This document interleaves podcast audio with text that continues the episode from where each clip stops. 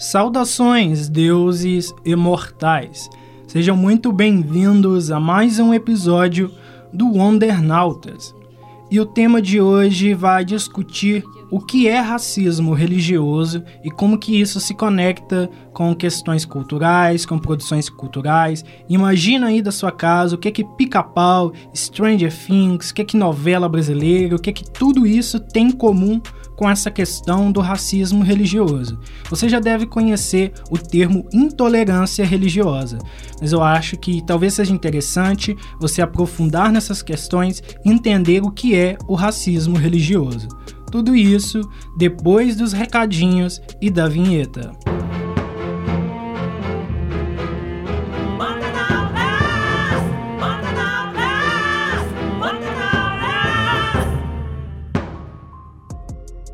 Antes do nosso episódio propriamente dito, eu venho te sugerir para me seguir no meu Instagram, arroba ou no meu Twitter, arroba Epifânio, Maicon. No meu Instagram eu vou continuar postando um pouco da minha vida pessoal, dos meus outros projetos e trabalhos e aspirações, e aí você acaba conhecendo algumas das minhas outras ideias também.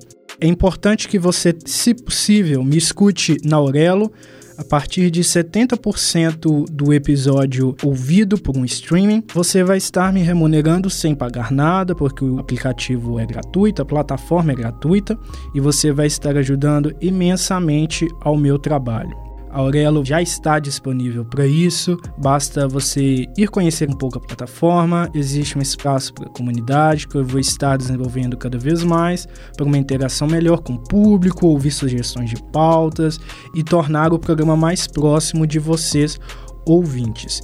Qualquer novidade que seja necessária, vocês poderão escutar aqui nesse espaço do programa, poderão conhecer também na minha página pessoal do Instagram ou na página do programa que estará vinculada diretamente ao meu perfil pessoal.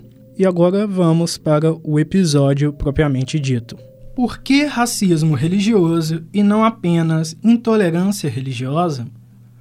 Povos de terreiro resistem ao racismo religioso ao longo de séculos no Brasil e enfrentam grandes desafios.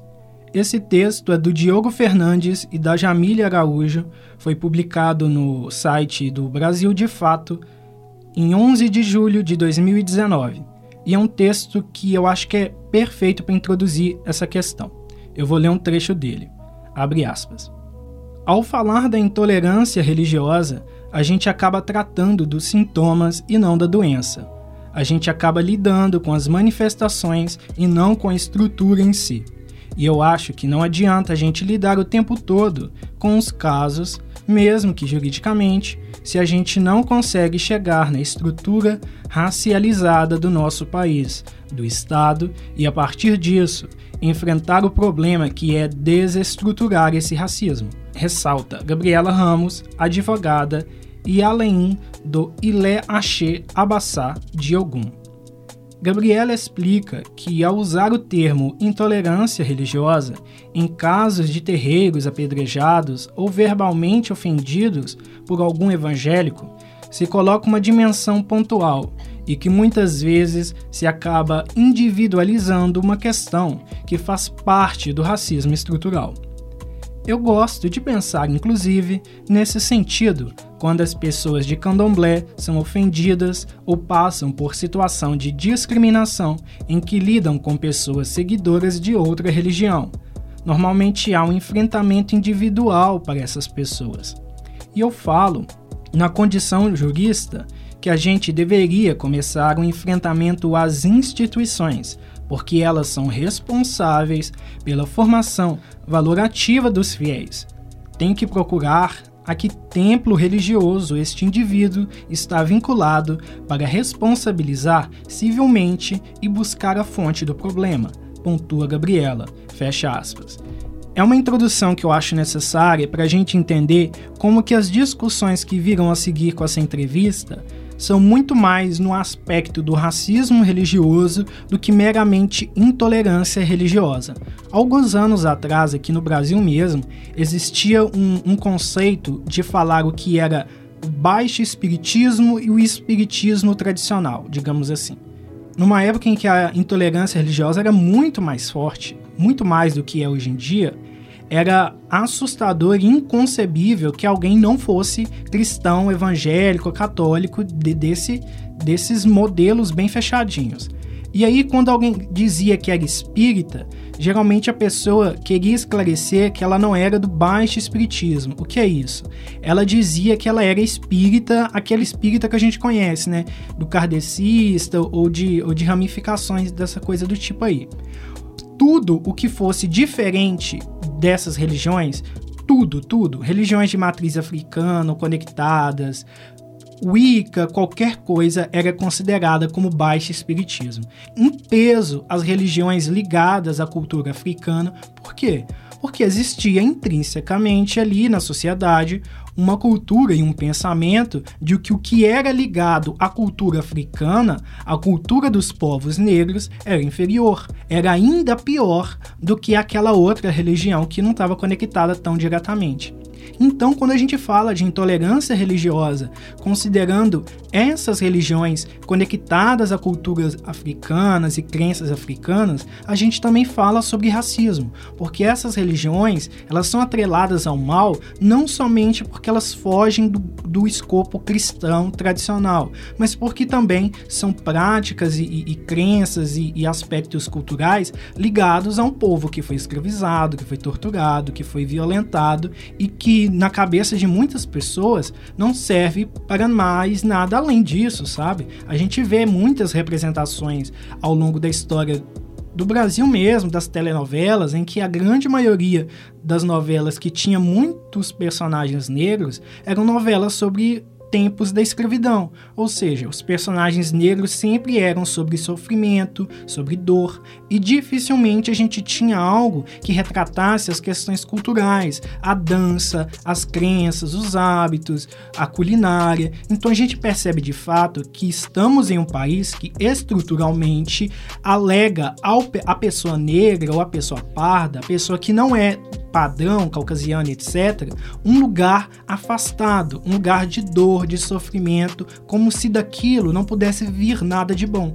Então, por isso que a gente consegue entender, ligando A mais B, que de fato existe uma intolerância religiosa que vai para o caminho do racismo religioso, porque essas religiões enfrentam não somente o desconhecimento das suas crenças e a intolerância em questão religiosa mesmo, mas também enfrentam o racismo, a intolerância intolerância para com as pessoas que elas representam, para, para com as histórias que essas religiões podem contar. Para esse tema de hoje, a gente recebe aqui o João Kleber, de 19 anos, de Jaboatão, dos Guararapes, de Pernambuco. Que bom que você está aqui, né? A gente já está planejando esse episódio já tem algum tempo. Espero que você goste da conversa e do resultado. Olá, boa tarde, bom dia e boa noite. Pois ouvintes aqui do podcast, eu estou assim muito animado. É uma honra estar aqui, já que eu venho conversando com vocês já tem uns meses. Uns bons meses, né? Eu acho que já tem um tempinho que a gente está falando sobre essa temática e sobre algumas outras coisas, né? E aí, antes da gente entrar no tema propriamente dito, eu gostaria de abrir espaço para você comentar um pouco sobre você, sobre né, a sua ligação com essa temática, por que, que você está aqui, né, para os ouvintes saberem a sua relação com isso, o motivo de você estar tá aqui, um pouco sobre você, questões assim que você queira apresentar de início, mais sobre você mesmo. Bom, por ser um áudio, ninguém consegue ver a minha imagem, por ser um homem negro e adepto ao candomblé por parte de família, já que minha mãe é, é mãe de santo, só não tem casa aberta, mas ela é bami. Ela acabou me levando, tinha festa desde criança. Eu ia, só não fui criado dentro de terreiro. Mas uma festa ou outra, comecei a ir agora, na adolescência, porque minha mãe, como ela deficiente do pé, tem, tem o pé quebrado. É deficiente. Normalmente eu vou com ela, então por isso acabei indo mais. E eu sou feito no santo. A primeira pergunta e a, e a primeira né, introdução, a introdução inicial do nosso tema era justamente perguntar para você qual a sua religião e como que você se relaciona com ela, né? Você já citou um pouquinho, mas já que a gente já entrou nisso, já vamos direto, né? Focando. Traz pra gente um pouco sobre esse panorama de relação sua com a sua religião, como que você foi se descobrindo dentro dela, né? Como que você pratica hoje em dia, o que que você entende das suas práticas, das suas vivências ali dentro do, do da sua seu direcionamento religioso, digamos assim. Bom, na época eu comecei a frequentar assim, terreiro. Minha mãe frequentava um de Nagô. É um Nagô misturado com banda. Nagô é uma nação com queijo, jeje, angola e outras. Aí, depois de um tempo, minha mãe saiu dessa casa, trocou de folha. O que significa trocar de folha? Você muda a sua nação, que cada nação cultua os mesmos deuses, alguns diferentes com outros, mas o que muda é a forma de cultuar. Basicamente é isso, que a essência é a mesma. Aí minha mãe foi para a Geige, recebeu DK, virou Ebami, a eu fui feito nesta casa de Jeje, só que eu e minha mãe saímos desta casa e atualmente estamos em uma casa de Quito.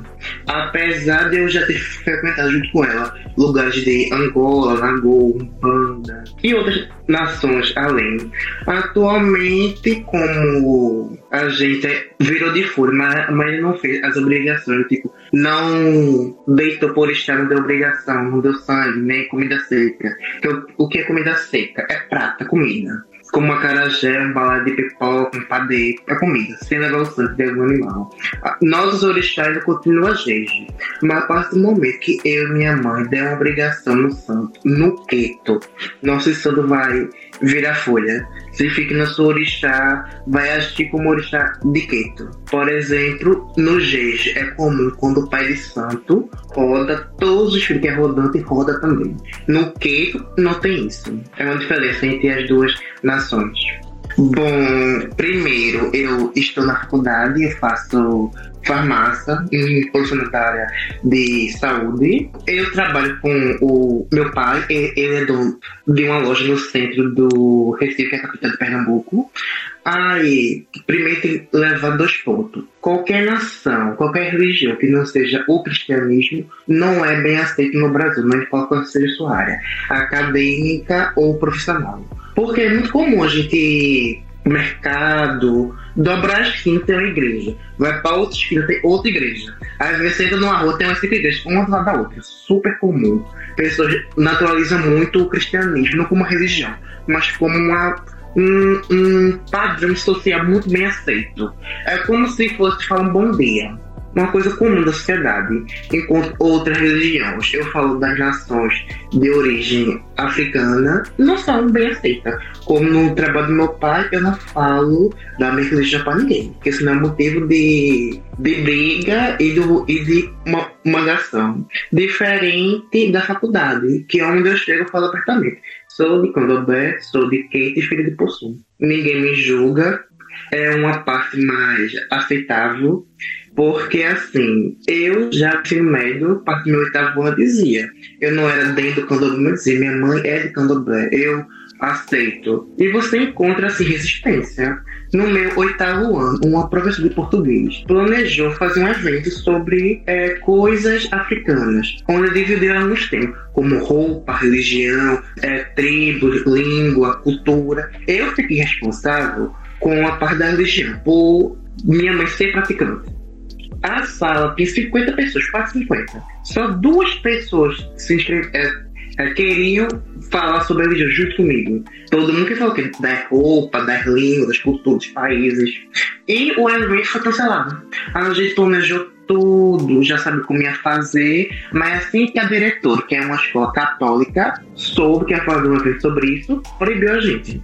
Nessa mesma escola, sendo eu estava no nono ano, mas um pessoal do ensino médio fez um evento, tipo assim, na de Ciência, que, que, que aqui é comum. Sempre no final de cada do ano letivo, em vez de ter prova, tem alguma, alguma feira que o aluno escolhe um tema. Eu vi um grupo que falou sobre o orixá. Mas eu ouvindo os temas, era coisa muito rasa, muito, sabe, ensinado que eles procuraram uma página minha impressão foi essa. Foram na página do Google, leram aquilo, pronto, colocaram o, o que viram? Também no meu ensino médio, mas no meu segundo ano, eu acabei dando uma, uma, uma oferenda. Eu dei sangue. Eu não fui iniciado, porque eu só dei um, um bote para o não é se iniciar. Depois, depois eu irei explicar o que é se iniciar e se, se deitar pro santo.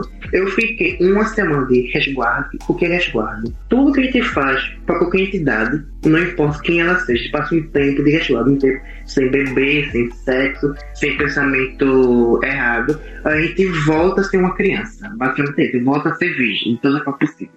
Aí eu tava de branco, com Tegon, que são dois equipamentos feitos de palha para afastar Ebum, que é tipo de morte. Eu de branco, chapéu branco, uma sandália branca. Fui passar assim, uma semana de branco. Passou uma semana, ninguém junto comigo. Como eu digo, eu sentado em uma cadeira e uma cadeira ou duas vazia ao meu redor. Porque nenhuma pessoa que sentava comigo se afastou de mim. E como eu digo assim, a sala, que até quem sentava assim longe Ninguém falou nada para me defender. Falando, todo mundo ficou calado. Apesar da escola não ser católica ou evangélica.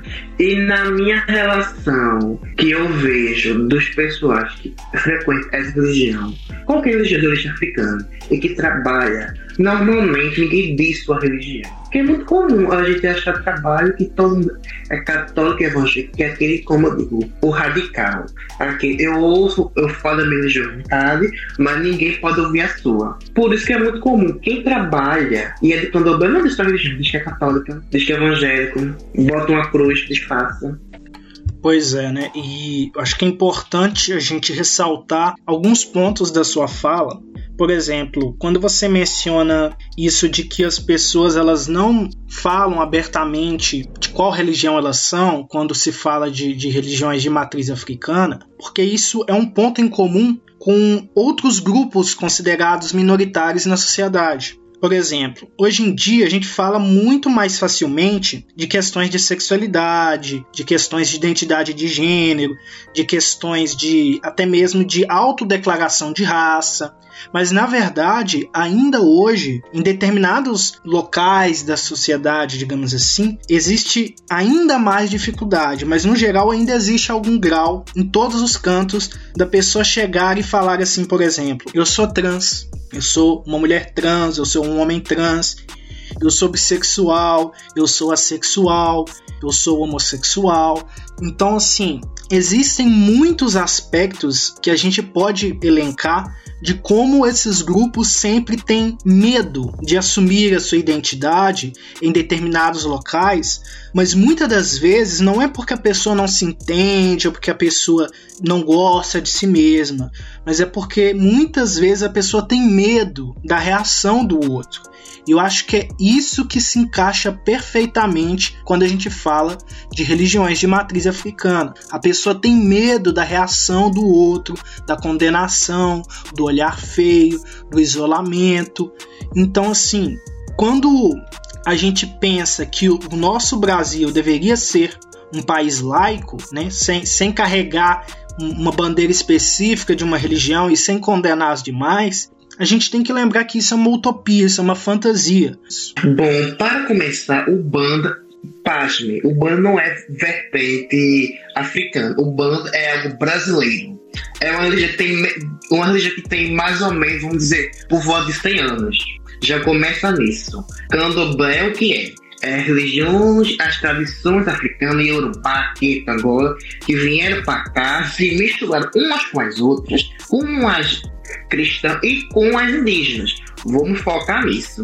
Tanto que candomblé no Brasil e outros países latino-americanos é completamente diferente um dos outros e da África. Candomblé no Brasil é uma coisa. Por exemplo, aqui no Brasil, temos o que? Queito, Angola, Jeje, Nagô. No Haiti, no Haiti, nos Estados Unidos, tem, tem o voodoo, que já é uma diferente. Agora, antes de falar da questão da violência, falar das a diferença uma para outra. Candomblé, o que é candomblé? Cultua orixá. O que é orixá? Ou uma força da natureza, dependendo da vertente da pessoa, ou uma pessoa que foi divinizada, virou, virou um deus, um orixá. Ou seja, Xangô, Mulu, Lebar, Exu, basicamente é isso. É o que muda em cada vertente, é a forma de cultuar. Nós, algumas vertentes acabam tendo algumas coisas em comum, que não pode ser mudada. Uma coisa comum é Exu, que Exu não importa qual é a vertente, sempre vai ser cultuado. Porque diferente do cristianismo, a gente, a gente tem um, um Deus supremo, que é Olorum. Mas diferente do, do cristianismo, Olorum é um Deus supremo que deu as costas à sua criação. Para a gente, a gente não é nada. É um Deus in, inacusável. Então gente fala com os seus filhos, ou seja, os orixás.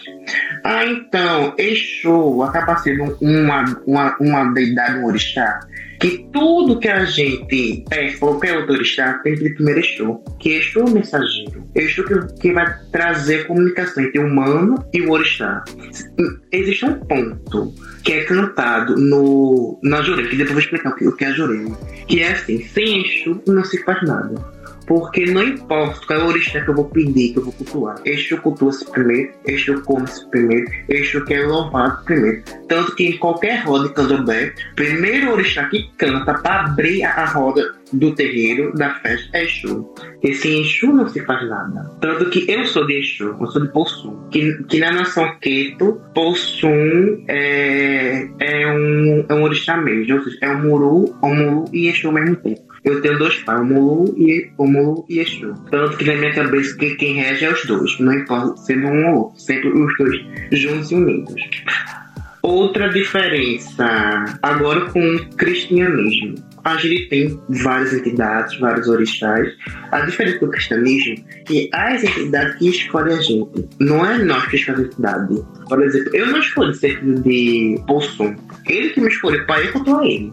Meu pai de santo é da Lebara. A Lebara, que é Exu Mulher, que é o lado. É a versão feminina de Exu, que escolheu ele para ela ser cultuada. Não foi ele que escolheu. Ah, não quero ser filho disso. É uma diferença muito grande com o cristianismo. É, a gente tem a questão do sangue, que é muito comum, mas o ferimento da sangue. Pato, guiné, boi, é, bode, cabra e muitos, muitos outros bichos. Mas vale lembrar que no Brasil, candomblé e umbanda é criticado por, por, por oferir com sangue. Mas vale lembrar que várias tribos indígenas, é, a religião islâmica e o judaísmo também fazem oferir para animal. Mas no Brasil, quem leva a má fome é o candomblé. É muito equivocado um exemplo que eu posso dar é o continente africano. Não importa, qualquer país que você pega, Etiópia, África do Sul, Lesoto, Egito, você praticamente 95% das pessoas ou é islâmica ou cristão. As religiões tradicionais que, vamos dizer, tribais, basicamente estão mortas. São poucos locais que cultuam. Assim, normalmente, o que cultuam essas. É, eu não falar de essas. Essa forma cultuar, que é original desses locais, é basicamente locais pobres ou, ou em tribo afastada das, das grandes cidades, das grandes metrópoles. Que é basicamente muito, muito dos cultos, das formas de cultuar, forma de pensar religiosas, ou morreram, que se perderam, ou foram distorcidas, ou estão em outros locais. Tanto que por isso que a forma de cultuar orixá aqui, em qualquer país latino-americano, em qualquer país africano, é completamente diferente. Completamente diferente. Tanto que não é mais assim, ah, é uma vertente diferente. Não, é completamente uma religião nova. Que com, porque com o passar do tempo mudou basicamente tudo. No Brasil é comum a gente utilizar paramenta. É, como posso falar? Roupa. A roupa que você trabalhosa, trabalhada, muito bonita. Na África, qualquer orixá não vê isso. Não vê roupa. Sim, e aí eu acho que devemos sempre lembrar que a grande maioria desses processos de, de, digamos assim, de sincretismo religioso, de mistura ou de apagamento religioso, acho que às vezes nem é sincretismo a palavra, mas de apagamento mesmo.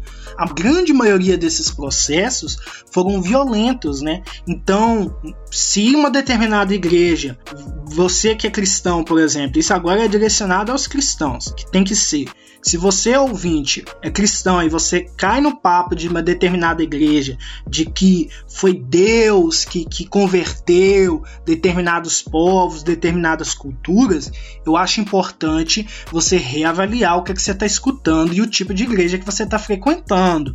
Porque por mais que não devemos devamos condenar uma, uma religião em detrimento de outro, eu acho que qualquer ataque à religião específica é errado, porque o, o, problema são as pessoas, não é a fé de ninguém, são as pessoas e como elas praticam isso. Mas enfim, quando alguém vem com esse discurso de, sabe, de catequização, de, de, de conversão, isso é muito perigoso, porque muitas das vezes isso vem através de um mecanismo violento de opressão.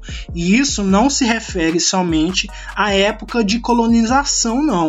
Dos países latino-americanos, por exemplo, os, países da América é, do norte, etc., nem sempre é, é, sobre isso, não. Muitas das vezes são processos recentes. Eu não sei se você lembra de uma polêmica que teve ali lá na época do BBB 20, por causa daquela participante Rafa Kalimann. Inclusive, na época, é, antes de entender toda a situação, eu torcia para ela, porque eu ficava. que né, o, o pouco que eu conhecia dela era o que? Era uma pessoa que ia fazer obras de caridade em, em outros continentes, né? Ia para a África, eu não lembro os países específicos que ela visitava, e, e, era uma coisa de âmbito religioso. E aí, eu, inocente, né, sem entender como essas questões a fundo, eu ficava assim, nossa, uma coisa legal, né? Só que aí começaram a surgir discussões na internet que eu tive acesso, principalmente no Twitter, e algumas questões sobre levantando coisas como se ela se preocupa tanto com bem, por que que não tá lidando aqui com, com, com as pessoas que estão aqui no Brasil? Você tá querendo falar, abre espaço para você. Uma questão que é muito comum, que é a realidade do mundo. A religião sempre foi, está sendo usada e sempre será usada como instrumento de poder, manipulação e de guerra.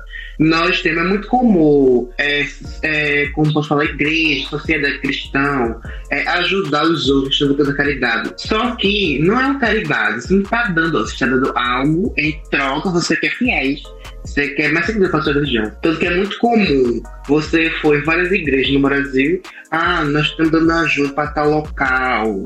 Ou outro país no meu Brasil. Vamos lá ajudar os índios. Você não vai ajudar os índios. Você vai destruir tudo. Que seja sincero. E cristão religioso, a maior parte deles é destruição de uma, de uma vertente religiosa para meio que se transformar em outra. São poucos circuitos religiosos que foram saudáveis um exemplo, o único exemplo que eu sei que eu estudo diferentes religiões foi há mais de 3 mil anos, quando, quando surgiu o hinduísmo e o budismo. Posso, posso até estar dando errado o tempo, mas quando o budismo e o hinduísmo é, surgiram e ficaram muito perto um do outro no ambiente, nós temos o Sudeste como a Índia, o Nepal, acabou tendo assim, troca de conteúdo um, um dos coisas em comum que é a síndrome do salvador branco, né? A pessoa que acha que o outro povo, a outra pessoa precisa de salvação, precisa da palavra de Deus e que não sei o que. E veja bem, gente,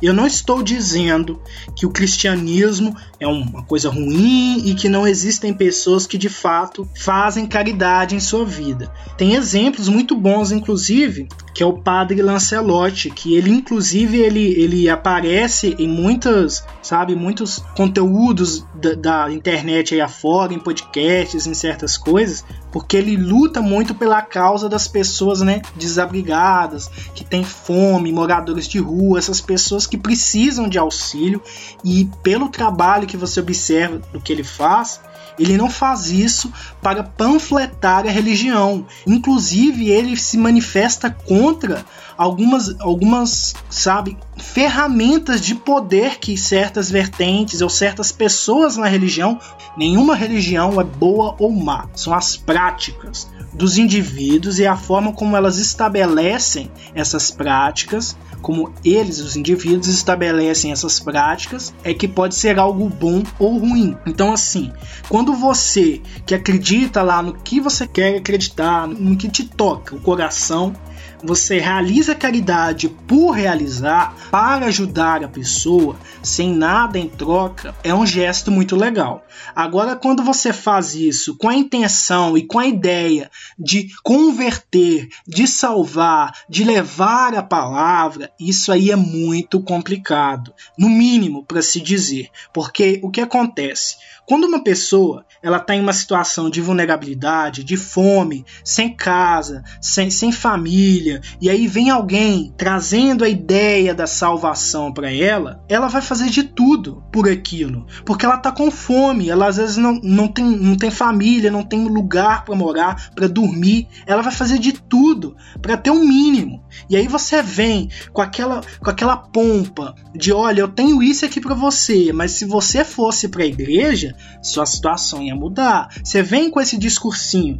Então, muitas das vezes, não é sobre chegar violentamente e falar assim: eu só te dou o prato de comida se você for para a igreja. Não é isso. Mas o simples fato de você agir como se fosse uma moeda de troca e não ter essa percepção, você já está agindo de uma maneira ruim, sabe? Não quer dizer que você seja uma pessoa ruim, mas você está agindo de uma maneira que é nociva, porque é como se você tivesse levando a pessoa a pensar que ela só vai sair daquela situação se ela se fazer como moeda de troca.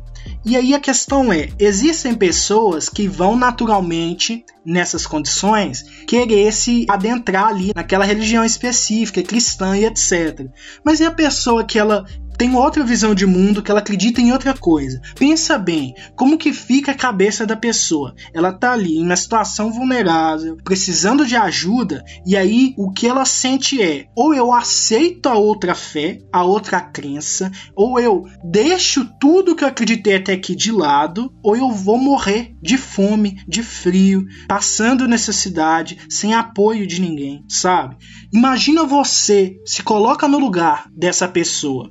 Imagina que você a vida inteira acreditou em algo muito específico e aí te aconteceu algo muito grave, você tá sem lar, você não tem o que comer, você tá passando dificuldade e aí chega uma pessoa de uma outra religião que supostamente faz caridade, mas que tá sempre com aquela coisa de vamos ouvir a palavra, vamos, vamos isso e aquilo, vamos para pro meu templo, isso e aquilo. Mesmo que a pessoa não chegue para você e fale, faça isso ou faça aquilo, é um tipo de manipulação, é uma indução muito sutil e às vezes até mais violenta, porque você leva a pessoa a acreditar que a escolha é dela e que se ela estiver fazendo o caminho errado é por culpa dela, porque ela é a pecadora, ela é equivocada, ela que deu as costas para Deus etc. Então esses discursos são muito violentos, mesmo que não exista violência física. Então por isso isso que a gente tem que falar sobre tudo isso quando a gente fala de intolerância religiosa e de racismo também, porque todas essas questões estão conectadas. Então, a maioria, a gente pode dizer, dos processos históricos de conversão de povos, de catequização e essas coisas mais foram processos violentos. Se não foi violento no sentido físico, de massacre, de escravidão, de perseguição, foi no sentido psicológico, emocional e cultural, sabe? Anticultural contra aqueles povos. Então são processos muito agressivos. Então hoje em dia, como eu estava mencionando o exemplo da Rafa Kalimann no BBB 20, depois que eu tava comecei a entender toda aquela coisa e aí eu fui ver as postagens dele dela, as publicações dela, como ela se portava na internet, eu percebi que de fato era como se ela ajudar os negros da África fosse um motivo para ela ser considerada uma boa pessoa. Então você via que o discurso que estava ali era de fato um discurso muito parecido com o que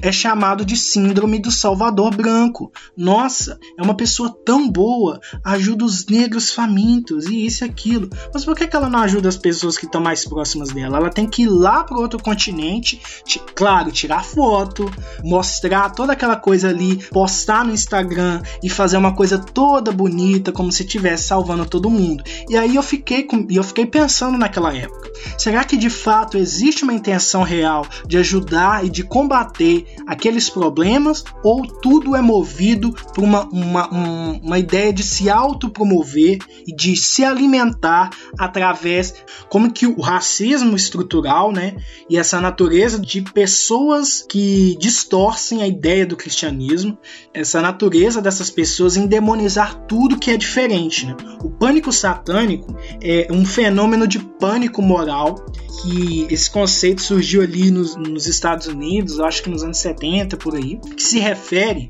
ao medo social do desconhecido que as pessoas ligam ao diabo, ao mal supremo, digamos assim. Porque as pessoas elas têm dificuldade de entender que o bem e o mal muitas das vezes vêm do próprio ser humano. Eu já trouxe um, um episódio anterior falando sobre as questões de bem e mal. Recomendo que você ouvinte volte lá nele para poder ouvir direitinho, tirar suas percepções a respeito disso. O episódio 46, Sociedade, Ficção e os conceitos de bem e mal. O ser humano tem essa dificuldade de entender que práticas boas ou ruins podem vir do ser humano como ele individualmente mesmo, e sem essa coisa de influências externas. Então, o pânico satânico é uma resposta que foi sendo construída ao longo dos anos por questões religiosas, por esse medo do, do mal supremo e essa falta de percepção das pessoas de entenderem que o bem e o mal está dentro das pessoas e nem sempre vem de uma coisa externa. E aí, um exemplo que eu acho muito marcante do pânico satânico aqui no Brasil é o caso Evandro, que ocorreu ali em 1992, na cidade de Guaratuba, no Paraná. É um caso criminal que eu acho que eu já citei aqui algumas vezes ao longo desse, desses anos de podcast, porque eu tive contato com essa história através do Projeto Humanos, um podcast do Ivan Mizanzuki. O trabalho dele eu acho um trabalho muito bom sabe? Um trabalho inspirador para qualquer jornalista, para qualquer produtor de conteúdo, eu acredito, qualquer comunicador. E basicamente esse caso foi o desaparecimento e depois a constatação do assassinato do menino Evandro nesse período.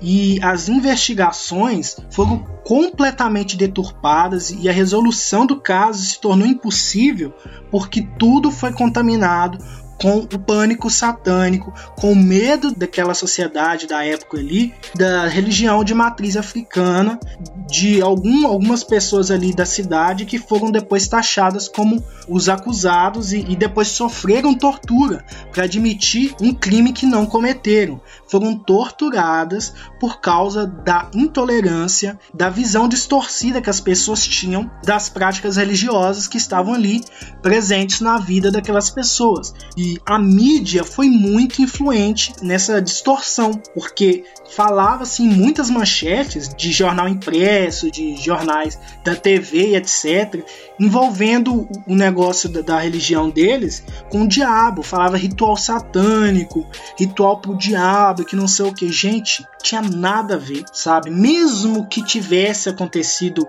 um ritual, não tinha o diabo no meio, não tem nada a ver. Era um, eu, não, eu não sei dizer se era um bando ou se era candomblé, não vou me lembrar mas eu acho que nem era exatamente nenhuma nem outra, porque tem várias discussões depois que foram levantadas que o sujeito lá que era chamado de pai de santo, na verdade era um charlatão e que ele usava o que ele tinha de conhecimento meio que para criar uma vertente nova, assim. Tem várias discussões sobre isso, mas não é esse o ponto. O que eu quero estabelecer é que as pessoas foram perseguidas, foram acusadas, foram torturadas, foram presas e assim sofreram muito ainda sofrem até hoje, sabe, por causa de intolerância religiosa. E o caso nunca foi solucionado porque a polícia, porque a população e porque a mídia apontaram o dedo para uma coisa que não existia, para uma fantasia, a ilusão do pânico satânico. E aí, quem é muito antenado com cultura pop e não sabe o que é isso, queria um exemplo mais claro, Quem assistiu Stranger Things na última temporada, acho que você teve contato com um bom exemplo de pânico satânico, que é o que ocorre ali na história, que as pessoas não sabem o que está acontecendo na cidade, é algo misterioso, pessoas estão morrendo e elas atrelam isso a um grupo que jogava RPG cria uma fantasia de que os menininhos que jogavam RPG de mesa, criavam umas historinhas bobas lá, eram, sabe, cultuavam o diabo e estavam sacrificando pessoas para Satanás. Então ali é um exemplo muito bom de como o pânico satânico funciona na realidade.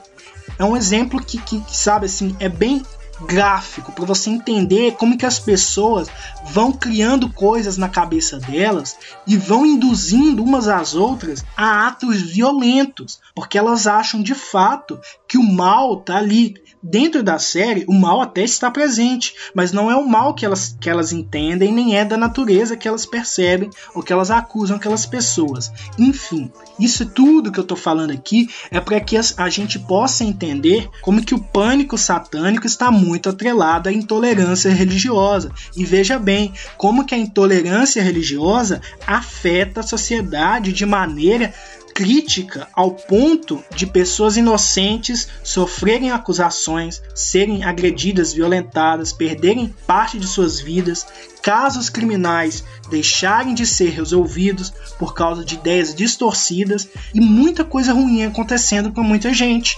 E que no Brasil qualquer questão religiosa e briga por exemplo, é super comum terreno ser queimado, destruído, pessoas serem atacadas, espancadas. É comum mães que são do candomblé ter algum símbolo religioso na sua casa, batem no assistente social, leva a criança embora. Se alguém da família ouvir de, denunciar que a pessoa é do candomblé, precisa nem ter prova, falar que a pessoa faz alguma coisa errada com um menor de idade. O curso tutelar vai lá e remove a criança, coloca um abrigo e afasta ela do pai. Então a gente vê que o próprio governo acaba sendo utilizado como uma. Vamos pegar o exemplo do pica-pau. No pica-pau tem um episódio que aborda o voodoo. E eles trazem uma perspectiva de que o voodoo é mal, porque o personagem lá, que é um jacaré, ele usa o voodoo para fazer mal pro pica-pau e para atrair ele, tenta comer ele, enfeitiça e tem toda uma coisa. E aí, beleza. Esse é um episódio isolado de um desenho e tal. Mas aí, se você procura outras abordagens do voodoo na ficção, é sempre do mesmo jeito. Tanto é que eu cresci acreditando que voodoo era somente essa coisa de pegar um boneco de alguém, espetar umas agulhas na pessoa e fazer a pessoa sentir. Porque é isso que a ficção traz pra gente. E aí, quando eu fui com mais velho, né, pouco tempo atrás, que eu fui tendo contato com conhecimento de fato dessas coisas, que eu fui entender, nossa, tem nada a ver. Voodoo é simplesmente uma outra possibilidade de crença, de prática, de etc. E, e se você usa para o bem ou para o mal, é a pessoa, não é a prática. Assim como tem gente dentro da igreja evangélica fazendo oração contrária para acontecer uma coisa ruim no casamento da pessoa para ficar com o marido dos outros, com a esposa dos outros, sabe? Também é prática ruim. E o Deus lá que a pessoa está acreditando tem culpa nisso? Se o indivíduo está com intenções ruins, não tem. Então é a mesma coisa. Mas aí veja bem como funciona. Porque aí você cresce tendo a percepção de que essas práticas diferentes, digamos assim, são ruins, e aí você vai construindo isso na sua mente, aí quando você tá na idade adulta, fica mais difícil para você aceitar o diferente, porque você viveu uma infância inteira só tendo sinais e estímulos que diziam para você que aquilo é ruim. E aí por isso a gente tem que entender todo esse processo da construção simbólica da ficção e da mídia na cabeça das pessoas. Porque se tem gente que tá linchando mulheres na rua porque acha que ela pratica magia negra, ou se tem pessoas que estão dizendo por aí a torta direito que pai de santo tá fazendo ritual satânico, isso aquilo, isso vem de algum lugar, isso vem da mídia, porque a mídia dissemina essas ideias, mesmo nesses desenhos infantis, você está construindo uma visão de mundo distorcida, uma visão de mundo que incentiva a violência e a agressividade, sabe? Então, no fim das contas, essas coisas estão conectadas. Então, se por exemplo a gente vê alguma coisa de voodoo na ficção de uma forma muito distorcida, você tem que lembrar, veja como isso não acontece com as religiões dominantes, predominantes, religiões cristãs, porque se tiver, meu filho, quando tem um azinho de diferente na questão da religião cristã, vem aquela legião de gente reclamar. Não sei se você lembra daquele vídeo do Porta dos Fundos que teve uma esquete de Jesus São todos. É tanto vídeo Porta dos Fundos é. sobre o cristianismo e todos geram polêmica. Sim. E isso dá um vídeo à parte. Sim, sim, pois é. E assim, às vezes não tem nada demais. Simplesmente colocar ali a figura de Jesus fazendo uma piada que nem tem às vezes a ver com o que se diz na religião em si, e eles ficam doidos, ficam pistolados. Mas aí, ficar vilanizando e demonizando o voodoo ou qualquer outra prática de, de, matriz africana ou ligada à cultura africana de alguma forma, aí pode, né?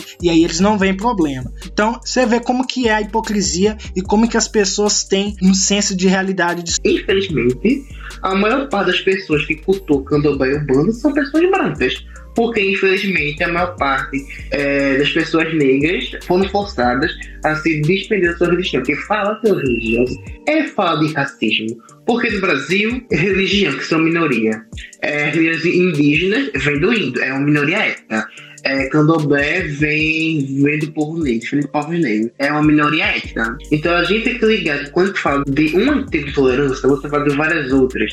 Candomblé é muito bom falar, que é comum você fique terreiro, pessoas LGBT, é travesti, prostituta, agiota, mendigo. Porque como terreiro é um espaço onde é rejeitado, em Recife já bota. Eu não conheço nenhum terreiro que fique no centro da cidade. É, como posso falar, no, no melhor bairro, no bairro da Zona Sul. Você terreiro onde? Em periferia, em regiões mais afastadas, região mais pobre daquela cidade, é como terreiro. Então, terreiro acaba sendo uma forma de apoio social. Porque muitos países fazem caridade com as pessoas pobres ao redor. Porque como já é um grupo já afastado, já para a sociedade, outros grupos acabam indo e entrando. Então é isso, espero que tenham gostado do episódio de hoje e que a glória de Gaia esteja com você.